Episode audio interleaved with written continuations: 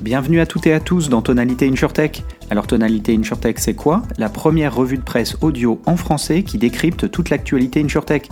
Au menu, un coup de projecteur sur les principales levées de fonds annoncées durant le mois écoulé. On revient également sur les actualités marquantes de la scène startup. Et puis c'est aussi l'occasion de parcourir les articles qui ont retenu notre attention pour décrypter ensemble les tendances à l'œuvre dans l'assurance. Allez c'est parti pour 15 minutes d'InsurTech.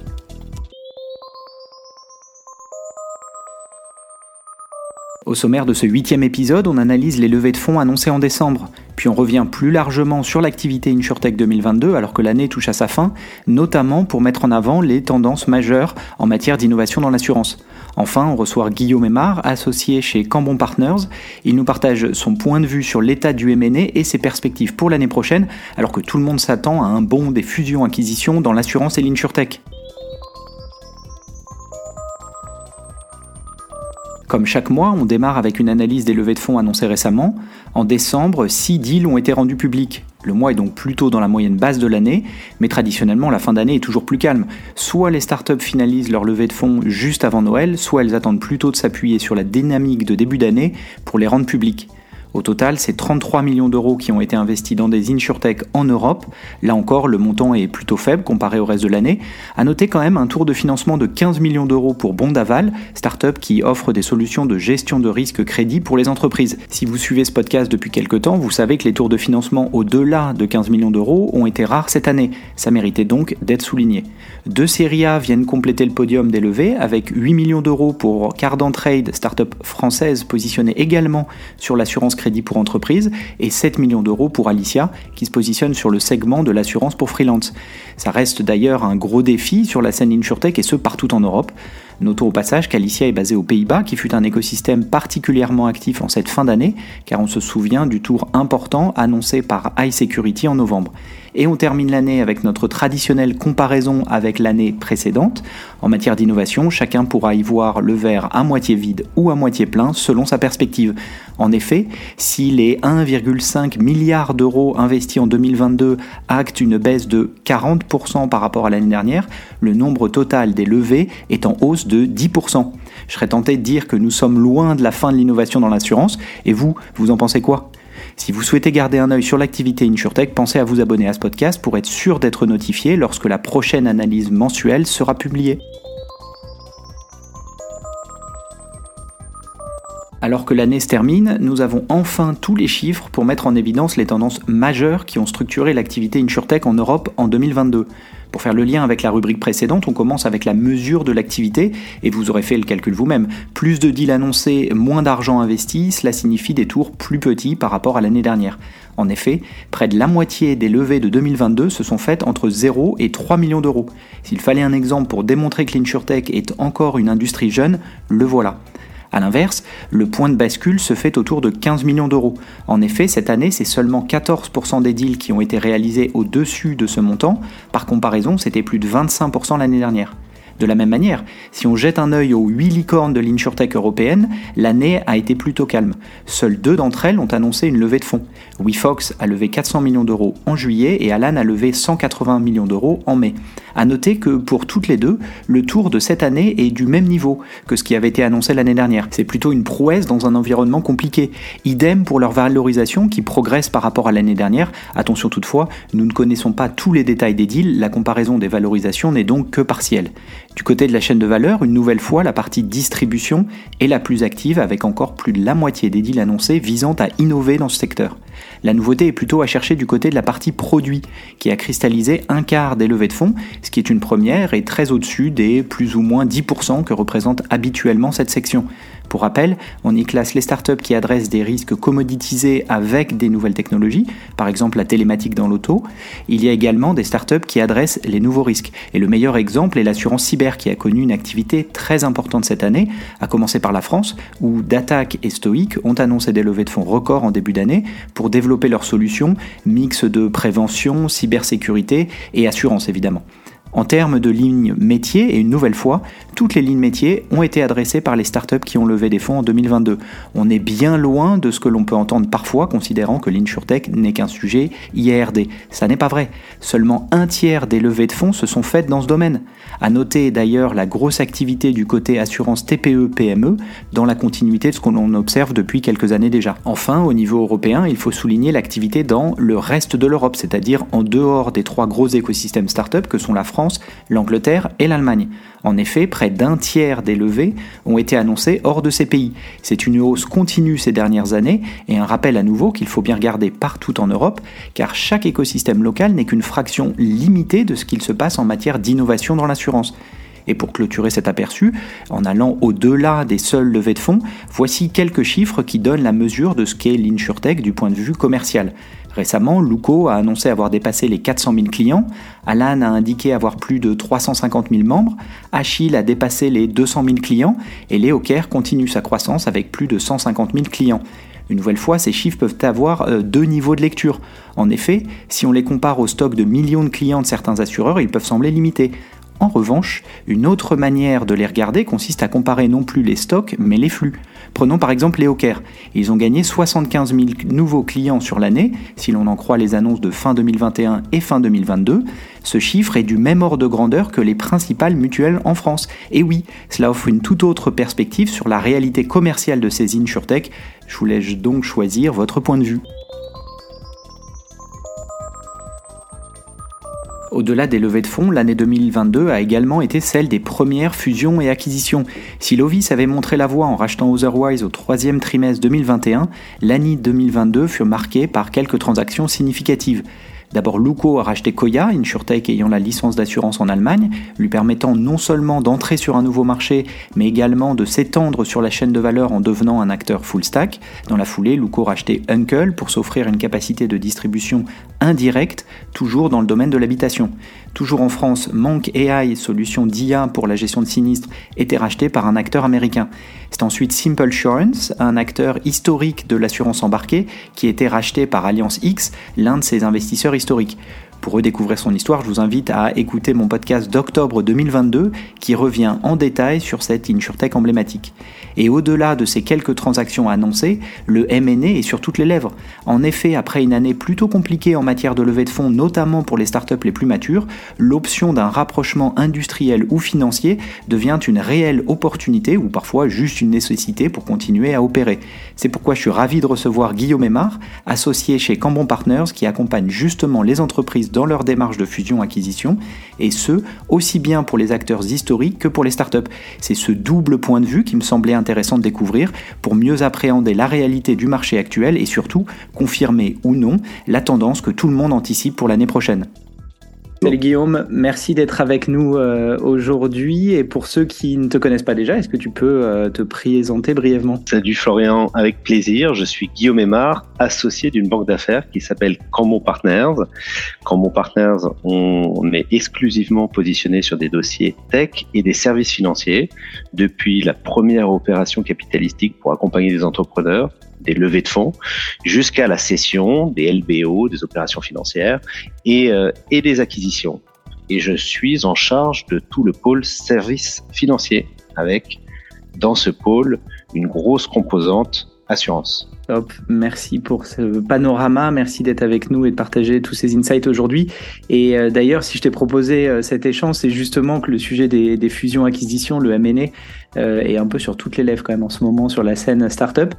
Et qu'en est-il justement du côté des acteurs historiques ou traditionnels euh, Chacun utilisera le mot qu'il veut. Est-ce que tu peux nous partager une sorte de résumé de ce qu'a été l'année selon toi? Il faut regarder cette année, on la sépare en deux. Le premier semestre a été la parfaite continuité des dix dernières années, c'est-à-dire un marché des fusions-acquisitions qui a été drivé par les fonds d'investissement parce qu'il y avait beaucoup de liquidités. Beaucoup de liquidités. Euh, et les fonds ont appris il y a une euh, dizaine d'années, ils ont commencé il y a, il y a 12-13 ans, à investir dans des courtiers d'assurance. Ils se sont rendus compte qu'il y avait un trio qui était magique, qui était euh, la croissance, la rentabilité et la récurrence, et que le courtage d'assurance, la distribution de produits d'assurance, était un métier qui, euh, qui, qui, avait ces trois composantes. Ils ont commencé à investir et à investir dans ce qu'ils ont appelé des plateformes de consolidation, c'est-à-dire des sociétés qui étaient capables d'intégrer d'autres d'autres sociétés. Et le marché a changé en milieu d'année pour avoir un accès au financement qui était plus compliqué euh, sur le deuxième semestre et ça a fortement ralenti euh, les acquisitions. Du coup, ça résonne pas mal avec ce qu'on a vu sur la partie investissement hein, dans l'insurtech où il y a clairement euh, un début d'année, peut-être jusqu'à fin Q1, début Q2, très actif et très dans la tendance de l'année dernière et en revanche une deuxième partie d'année un petit peu plus calme. Est-ce que tu peux nous partager, alors sans forcément partager les noms, mais plus des ordres de grandeur, euh, c'est quoi les multiples euh, sur les transactions euh, pour les acteurs traditionnels? Voilà, et sur le courtage, le grand courtage Est-ce qu'il y a, au-delà des multiples d'EBITDA qui peuvent être d'ailleurs hein, les, classiques de marché, des multiples de primes, hein, parce que c'est plutôt comme ça qu'on regarde au niveau des insurtech. Voilà, donc tout chiffre ou ordre de grandeur que tu pourrais partager serait hyper intéressant pour voir comment ça compare avec l'insurtech ou pas. Les acteurs traditionnels, historiquement, les petits courtiers, le courtier du coin de la rue qui voulait racheter le portefeuille de son voisin de son voisin d'en face réfléchissait en multiples de commissions et un multiple de commissions qui n'était pas le même sur l'IARD, donc le dommage, et sur les assurances de personnes ou sur euh, l'assurance vie, par exemple. Et donc, en fonction de la, de la composition du portefeuille, on parlait d'un multiple de chiffre d'affaires différent. Et encore maintenant, jusqu'à ce que le courtier atteigne une certaine taille, il continuera de réfléchir pas mal en multiples de commissions. Je disais tout à l'heure que le marché était drivé par euh, les fonds de LBO et du coup, ils réfléchissent tous à 100% en multiples d'EBITDA. Tu peux réfléchir en, en multiples de, de primes, mais tu auras des, tu auras des, des, des différences assez significatives entre les uns et les autres. Je vais te donner, euh, je vais te donner un exemple, sans te donner de nom, mais j'ai accompagné euh, près de 70 euh, courtiers dans leurs opérations sur les dix dernières années. Donc on commence à avoir un benchmark qui est assez assez important. Mais combien vaut un courtier d'entreprise qui fait euh, de l'assurance de, de l'assurance de personnes ou de l'assurance IRD, euh, qui aurait un faible taux de commission parce qu'il fait des gros volumes, il va faire 100 millions d'euros de primes pour 15 millions d'euros de chiffre d'affaires et un EBITDA qui va faire 3-4 millions d'EBITDA. Est-ce qu'on peut vraiment réfléchir en multiples de primes, sachant qu'il gère 100 millions de primes? Si on fait ça, les prix sont complètement, euh, complètement aberrants par rapport la valeur réelle de l'actif. Un autre exemple euh, sur un LBO qui est assez euh, assez récent, euh, une très forte rentabilité, une très forte un très fort taux de commissionnement. Donc un rapport de prime à chiffre d'affaires qui va être bien moindre. Et là, je parle d'un LBO sur une, un gros courtier qui a eu qui a eu cette année. On, on, peut le rapporter à un, à un multiple de primes. À ce moment-là, on voit qu'il a été payé quatre fois les primes par un gros fonds d'investissement. Moi, les sociétés que j'ai vendues qui réalisaient de la rentabilité, qui ont été valorisées sur un multiple de rentabilité, ce que je constate, c'est que elles ont été vendues entre 2 et 5 fois les primes, sauf les cas particuliers où justement le taux de commission est très faible. Et donc tu te retrouves à gérer des primes. C'est le cas notamment des gestionnaires. Un gestionnaire va, va gérer des centaines de millions de primes pour une marge qui est très faible et donc son réel chiffre d'affaires va être très faible. C'est comme si tu voulais valoriser un e-commerçant sur le volume de vente et non pas sur sa marge. C'est justement une des questions que se pose le marché actuellement. Hein. Euh, derrière ces questions de valorisation, il y a aussi tous ces termes hein, que tu as évoqués, le volume d'affaires, euh, qu'on pourrait rapprocher effectivement des primes. Le multiple de primes venait plutôt euh, parce que c'est un des rares chiffres qu'on arrive à avoir de manière publique parmi les insurtech, c'est euh, le total des primes signées depuis le début, donc euh, modulo le churn, euh, mais qui est encore un autre, qui est encore un autre débat. Tu as même un autre agréat qui est le chiffre d'affaires net. Et à ce moment-là, tu entends par chiffre d'affaires net, notamment pour les grossistes, le chiffre d'affaires net de rétrocession au distributeur final qui sera le, courtier. Il n'y a pas eu beaucoup de, de sorties d'Insurtech. Il y a eu beaucoup de levées de fonds. Les Insurtech ont réalisé des acquisitions. Hein. Euh, regarde plus simple euh, qui en a fait six cette année. Il y a des acquisitions qui sont faites par les insurtech, mais il y a eu peu de sorties industrielles. Ce que j'appelle industriel, donc c'est une insurtech qui aurait été rachetée. On a euh, récemment vendu Uncle, Uncle à Luco, j'ai vendu Réassurez moi à Prévoir aussi, qui sont des insurtech qui ont été vendus. Mais même là, je, je mettrais une nuance. Je mettrais une nuance sur les insurtech qui sont vendus contre du papier et des insurtech qui sont vendus contre des euros. C'est pas la même chose parce que dans un cas, on a un sujet de parité et à ce moment-là, peu importe ta valorisation, elle dépendra de la valorisation de celui qui t'achète si c'est des échanges de titres. Et de l'autre côté, il y a un chèque qui est fait. Et donc là, on est confronté à la réalité. Il faut que l'acquéreur décaisse pour t'acheter. Et donc, c'est deux stratégies qui sont différentes, des méthodologies de valorisation qui peuvent être euh, différentes, et d'ailleurs, est-ce que c'est plutôt une tendance euh, un peu négative euh, du M&A, un peu distressed, c'est-à-dire on cherche à lever des fonds, bah, comme on n'y arrive pas, finalement, on va peut-être essayer de se vendre, ou est-ce qu'il y a aussi euh, des démarches plutôt positives et de conquête de marché que, tu perçois? Alors, il y a des démarches positives et ça dépend, tu as raison aussi, de la période de, levée de fonds. Si j'ai levé des fonds récemment ou si j'ai levé des fonds il y a trois ans, ça va pas être la même dynamique parce qu'on sait que le marché est un peu attentiste en ce moment et donc il peut y avoir des problématiques cash et donc euh, on va se serrer la ceinture le temps de laisser passer ces quelques nuages pour, pour que le marché se rouvre à partir euh, de début d'année prochaine euh, probablement. Mais d'autres ont une stratégie d'acquisition très agressive dès le début. Regarde un regarde plus simple que je citais tout, tout à l'heure. Alors là, ce sont des fonds de croissance et des fonds qui ont l'habitude de faire des acquisitions parce qu'ils ont toute la panoplie du, des fonds, du venture jusqu'au fonds de LBO. Mais lorsque KKR rentre dans plus simple, il rentre sur une société qui est quasi rentable avec déjà un track record d'acquisition d'acteurs traditionnels et les perspectives de, la volonté de plus simple lorsqu'elle réalise ses acquisitions, c'est de digitaliser ses cibles, d'avoir des effets volumes plus importants, des taux de commission plus importants et de très vite atteindre le seuil de rentabilité. Ce qui a été fait lorsque d'autres lèvent des fonds plus récemment, c'était pas forcément pour réaliser des acquisitions, c'était pour continuer sur un business model similaire de croissance organique, à dépenser beaucoup d'argent aujourd'hui pour en récolter les, en récolter les fruits dans quelques, dans quelques années. Et aujourd'hui, sous la pression des fonds d'investissement euh, plus venture, elles ont eu comme recommandation de, de, de rationaliser un petit peu leurs leur coûts, histoire qu'il n'y ait pas un besoin urgent de lever. Et donc, qui dit besoin urgent de lever dit pas forcément dans les meilleures conditions. Et donc, celle-là, celle qui était un petit peu, euh, en, pas en fin de cycle, mais qui ont levé, ces, ces qui ont levé déjà il y a, je dirais, plus de deux ans, eh bien, elles vont chercher à atteindre le seuil de rentabilité de manière plus pressante que ce qui avait été euh, estimé. Et pour ça, elles peuvent se délester de quelques portefeuilles qui ne sont pas cœur métier euh, pour elles, sur lequel c'était du pur investissement, en se disant que on n'a pas encore la taille critique, mais on finira par l'avoir. Et eh bien là, on met un terme à cette stratégie de diversification. On vend les portefeuilles qui ne sont pas clés, et au contraire, celles qui ont levé récemment ont un compte en banque qui est bien fourni, qui ont le temps de voir venir, mais pareil, qui ont pour maître mot d'accélérer un petit peu la convergence vers un seuil de rentabilité et donc qui vont réaliser, au même titre que plus simple, des acquisitions pour accélérer l'effet volume, parce que lorsqu'on est gros, on vaut plus,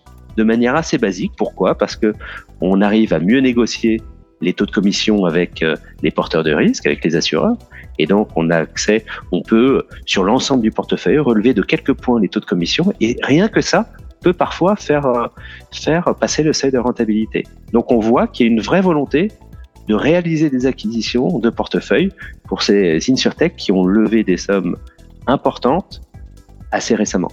Et justement, peut-être pour les, startups qui nous écoutent, si elles envisagent ou se posent la question du M&A, est-ce que tu aurais euh, quelques conseils à leur suggérer, peut-être dans la démarche, quelles questions se poser initialement, qui aller voir, euh, peut-être toi évidemment, mais euh, voilà, plus largement, est-ce qu'il y a quelques bonnes pratiques que tu peux partager autour de cette thématique qui devrait être un, sujet chaud l'année prochaine encore? Écoute, le, le, premier conseil que je pourrais donner, c'est de, de jamais être positionné dans l'urgence s'il y a une sortie qui est envisagée pour plusieurs raisons, parce que ça peut être le bon timing pour la société, parce qu'elle est en hypercroissance et on sent qu'elle va atteindre un plafond de verre seul et qu'elle a vraiment besoin de s'adosser, eh ben, il va falloir aller voir des acteurs industriels, mais c'est des gens qui sont peu familiers avec l'univers euh, des insurtech et donc il va falloir les, euh, euh, les éduquer à ce monde-là. Donc il faut se prendre à l'avance, il faut préparer la société préparer le discours. Le discours sera jamais le même avec un Français, avec un Anglais ou avec un Américain qui voudrait euh, euh qui voudrait racheter une insurtech française. Donc vraiment prendre le temps de se poser et de réfléchir au discours, réfléchir à l'ambition aussi. Euh, on parlait tout à l'heure de petites sociétés euh, qui peuvent être de manière plus ou moins facile euh, la cible de, de, groupes de groupes industriels. Euh, lorsque on devient un très grand groupe, on a fait des très grosses levées, on a une valorisation très élevée, on réduit le scope des acheteurs potentiels. L'appétit et l'ambition vient avec cette euh, problématique de sortie où on est un acteur qui est digeste entre guillemets, ou on est un très gros, on va forcément resserrer euh, l'éventail.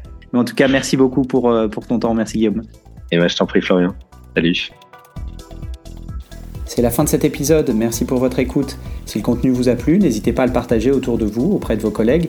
Puis ravi d'échanger ensemble, vous pouvez facilement me retrouver sur les réseaux sociaux, Twitter, LinkedIn. Et évidemment, je vous donne rendez-vous pour le prochain numéro de Tonalité InsurTech. À bientôt